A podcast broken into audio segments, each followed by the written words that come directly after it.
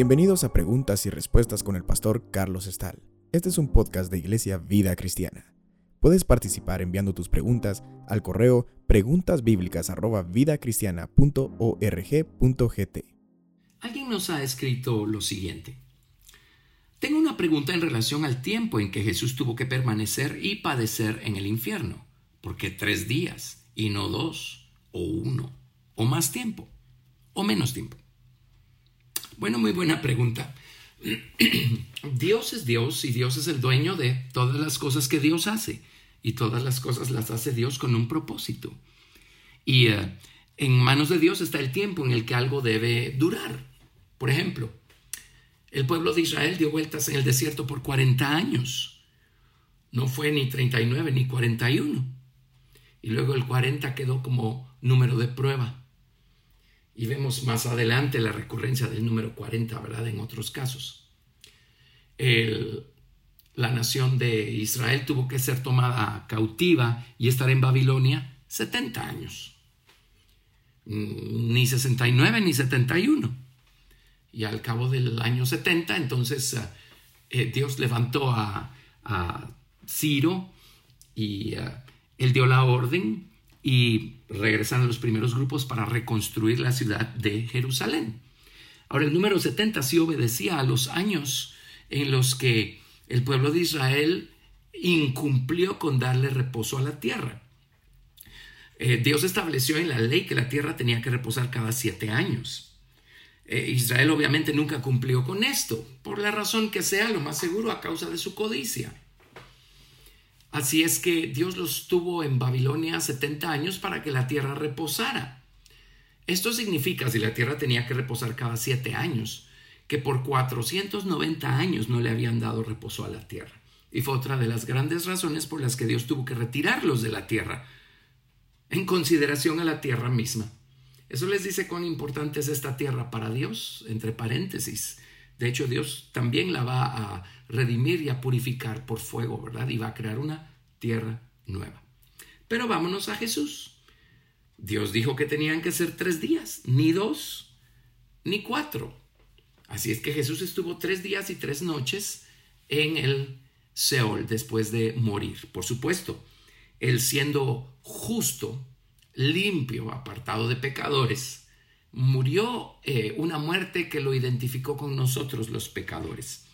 Su alma se fue al infierno, en tanto que su espíritu se fue a las manos del Padre y su cuerpo se quedó en la sepultura por tres días para pagar el precio que a nosotros nos correspondía pagar, ¿verdad? Para que nosotros no nos tengamos que ir al infierno eternamente. El Señor Jesucristo estuvo allí tres días. Ahora, ¿por qué tres? Bueno, ¿Quién sabe? Esa fue la voluntad de Dios. Pero a lo mejor estos tres días, que son tres eh, ciclos de día y noche, fueron tres por la conexión que hay entre el número tres y la naturaleza triuna de Dios. Y una de las cosas que Jesucristo clavó en la cruz y por las que Jesucristo dio la vida fue para eh, llevar sobre sí todas las ofensas que los hombres han cometido a lo largo de todos los siglos en contra del Padre y en contra del Hijo y en contra del Espíritu Santo. En uno de los salmos dice, los uh, vituperios de los que te vituperaban han caído sobre mí. Así es que Jesús llevó consigo todas estas ofensas y seguramente estaba, eh, por así decirlo, pagando el precio por todas las ofensas que los hombres habían cometido en contra del Padre, del Hijo y del Espíritu Santo. Así es que aquí tendríamos una conexión con el número 3. Pero todo esto, el número 3, fue anunciado desde los días del profeta Jonás, interesantemente. Así es que recordemos un poquito la historia de Jonás. Dios mandó a Jonás con un mensaje. Le dijo, ve a Nínive, aquella gran ciudad, y pregona contra ella porque ha subido su maldad delante de mí. Y aparentemente Jonás tenía algo en contra de los ninivitas. Él no quería ir a Nínive, no quería predicarles, él sabía que si les predicaba se iban a arrepentir y él no tenía ganas que los ninivitas se arrepintieran. Así es que en vez de hacerle caso a Dios, eh, se subió a un barco y estando en el mar eh, vino una gran tempestad que puso en peligro la embarcación y a toda la tripulación. Y entonces eh, los tripulantes del barco le dijeron a Jonás, Jonás estaba dormido, por cierto, le dijeron, ¿qué tienes, dormilón? Levántate y clama a tu Dios, quizá Él tendrá compasión de nosotros y no pereceremos. Y dijeron cada uno a su compañero, estoy leyendo de Jonás capítulo 1, verso 7. Venid y echemos suertes para que sepamos por causa de quién nos ha venido este mal. Y echaron suertes y la suerte cayó sobre Jonás. Entonces le dijeron ellos, decláranos ahora por qué nos ha venido este mal. ¿Qué oficio tienes y de dónde vienes? ¿Cuál es tu tierra y de qué pueblo eres? Y él les respondió, soy hebreo y temo a Jehová, Dios de los cielos, que hizo el mar y la tierra. Y aquellos hombres temieron sobremanera y le dijeron, ¿por qué has hecho esto? Porque ellos sabían que huía de la presencia de Jehová, pues él se lo había declarado. Y le dijeron, ¿qué haremos contigo para que el mar se nos aquiete? Porque el mar se iba embraveciendo más y más. Él le respondió, tomadme y echadme al mar, y el mar se os aquietará, porque yo sé que por mi causa ha venido esta gran tempestad sobre vosotros. Y aquellos hombres trabajaron para hacer volver la nave a tierra, mas no pudieron, porque el mar se iba embraveciendo más y más contra ellos. Entonces clamaron a Jehová y dijeron, Te rogamos ahora, Jehová, que no perezcamos nosotros por la vida de este hombre, ni pongas sobre nosotros la sangre inocente porque tú Jehová has hecho como has querido. Y tomaron a Jonás y lo echaron al mar, y el mar se aquietó de su furor. Y temieron aquellos hombres a Jehová con gran temor, y ofrecieron sacrificio a Jehová e hicieron votos. Pero Jehová tenía preparado un gran pez que tragase a Jonás, y estuvo Jonás en el vientre del pez tres días y tres noches. Haciendo por un momento a Jonás a un lado, vámonos al libro de Mateo, capítulo 12. Vamos a leer Mateo capítulo 12 del verso 38 al 41. Y dice, entonces respondieron algunos de los escribas y de los fariseos diciendo, Maestro, deseamos ver de ti señal. Él respondió y les dijo, La generación mala y adúltera demanda señal pero señal no le será dada, sino la señal del profeta Jonás. Porque como estuvo Jonás en el vientre del gran pez tres días y tres noches, así estará el Hijo del Hombre en el corazón de la tierra tres días y tres noches.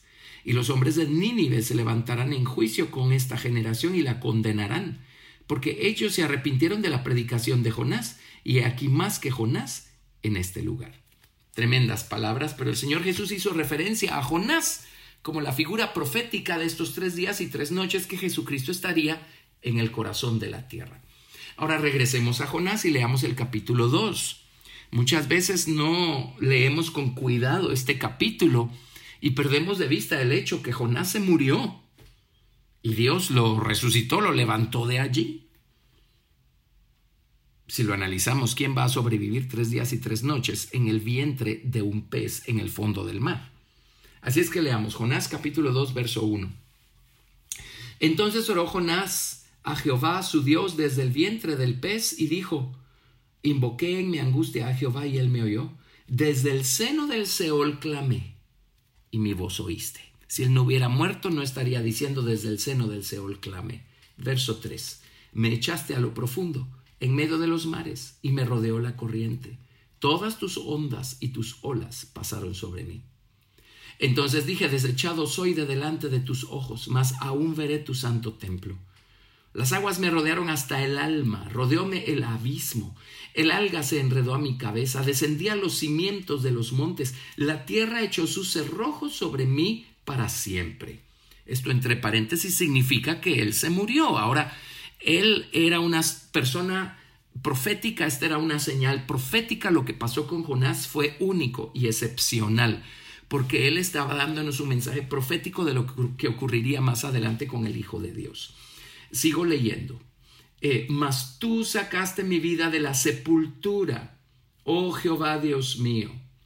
Cuando mi alma desfallecía en mí, me acordé de Jehová y mi oración llegó hasta ti en tu santo templo. Los que siguen vanidades ilusorias, su misericordia abandonan, Mas yo con voz de alabanza te ofreceré sacrificios, pagaré lo que prometí. La salvación es de Jehová. Y mandó Jehová al pez y vomitó a Jonás en tierra. Ahora, para terminar con Jonás, Dios tiene que haber amado a los ninivitas de una manera muy especial porque después de una experiencia así, la predicación de Jonás ya no pudo haber sido fría e indiferente.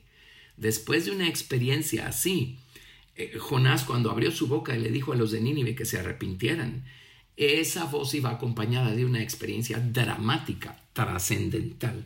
Y los de Nínive creyeron a Dios, proclamaron ayuno, se vistieron de silicio desde el mayor hasta el menor de ellos, y recordarán que pusieron a ayunar hasta a los animales, a los bueyes, a las ovejas, y se arrepintieron profundamente y clamaron a Dios, y Dios tuvo misericordia y los perdonó. Interesantemente, Jehová se enojó, eh, eh, Jonás se enojó.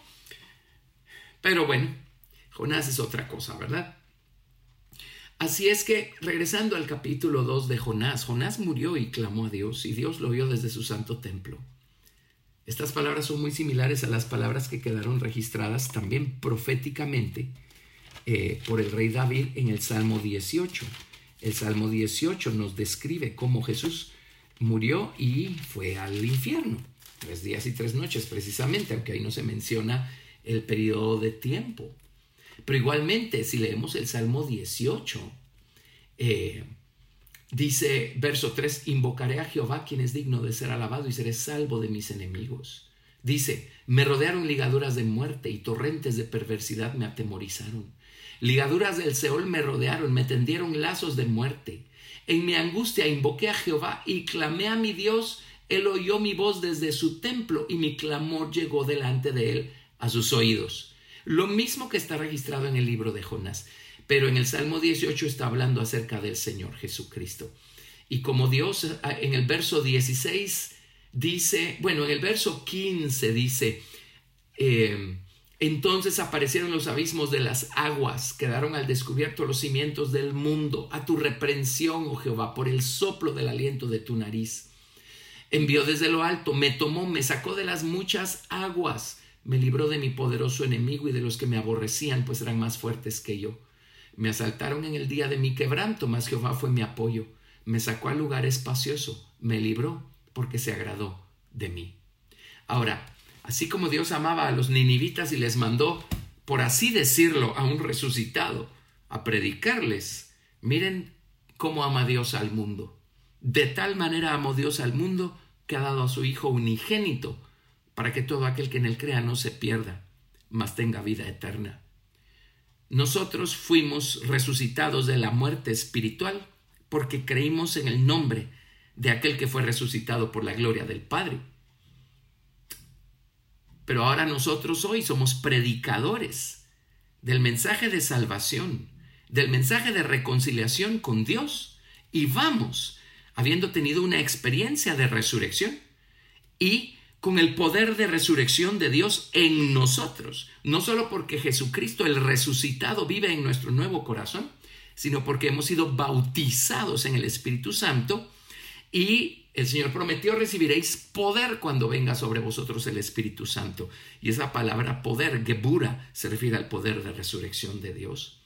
Así es que vamos al mundo con el poder de resurrección de Dios y hablemosles de Jesucristo para que se arrepientan y el poder de resurrección de Dios va a estar allí, trayendo convicción a sus corazones.